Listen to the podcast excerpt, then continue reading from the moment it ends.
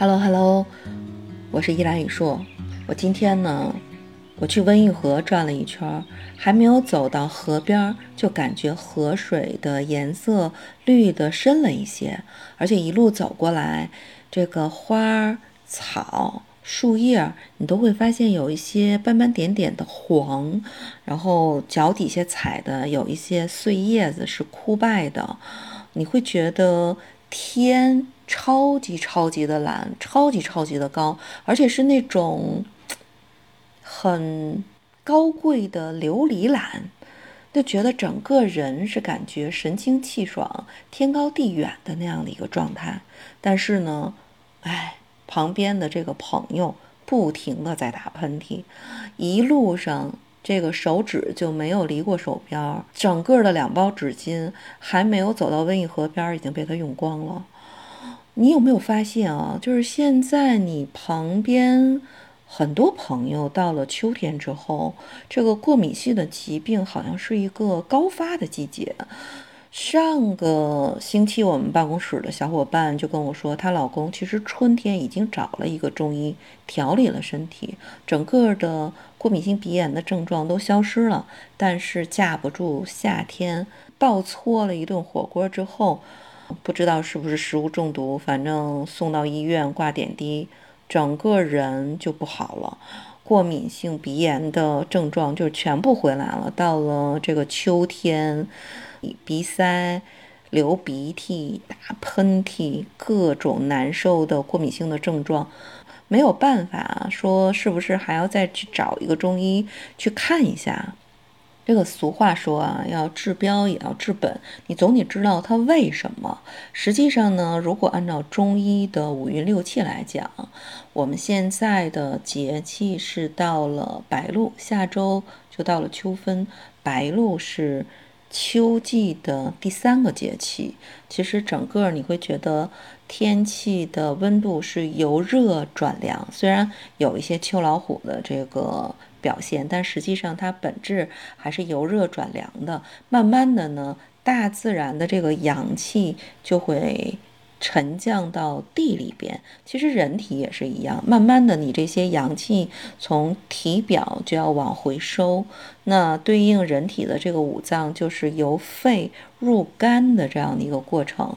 那按照五行来讲是金克木，所以实际上你。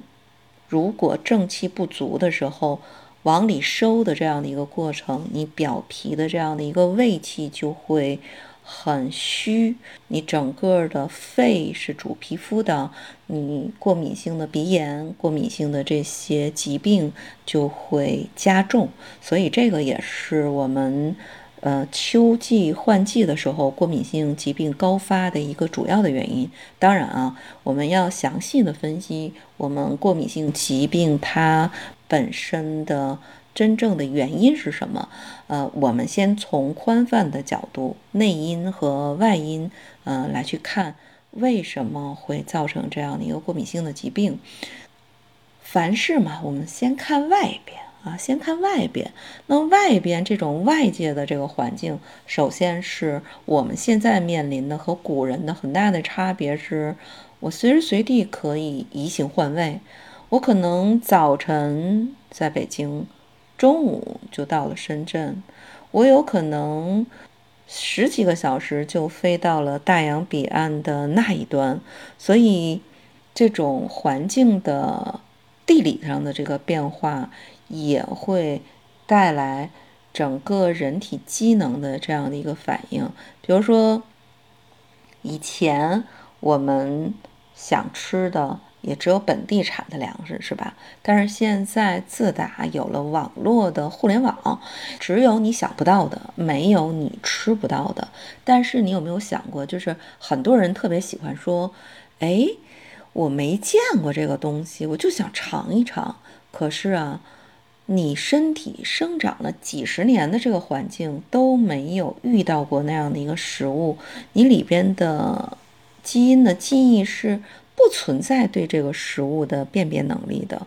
那你可能一次两次还 OK，三次四次的时候，你可能就没有这样的一个消化这种食物的能力的。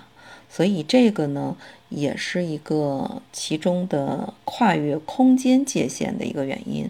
那么，呃，另外呢，我们其实是跨越了时间的界限，因为以前啊，我们。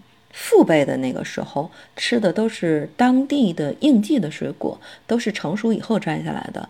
但是现在呢，由于运输的这种便利性，你想吃哪儿的东西，你都可以吃到，是吧？但是有一个问题，它为了储存的长途运输，呃，基本上摘下来的都不是成熟的水果，因为水果的。保鲜的这个时间还是比较短的，基本上它都是在没有成熟的情况下，远途运输到你现在的所在的这个地方，呈现的给你是一种成熟的状态。嗯，按照中医的理论来讲，没有成熟的这种水果，实际上都是寒性的这个东西。还有一个呢，就是人造的东西就越来越多。比如说，你往脸上抹的，你身体上洗的，大部分都是化学提炼的单纯的这个化学品。但是以前我们接触的呢，都是自然界赋予的东西。比如说最早的那个皂角，我们用的一些自然界的东西，它都是一个复合的状态。但是呢。现在我们用的这些单品的化学制剂，你就会感觉到说，哎，为什么清洁工的手更容易得手的干性湿疹？就是因为他经常接触一些化学的清洁剂，这也是外部的原因啊。当然，这里边我我只是列了几条主要的这个原因，当然可能还会有更多。那从内部去找这个原因呢？首先啊，第一个就是纵欲无度，消耗太过。但是这个里边呢，我觉得是跟时代的宣传、广告的宣传有非常直接的这个关系。古人讲啊，食色性也，所有的广告都是在激发你对食性的欲望。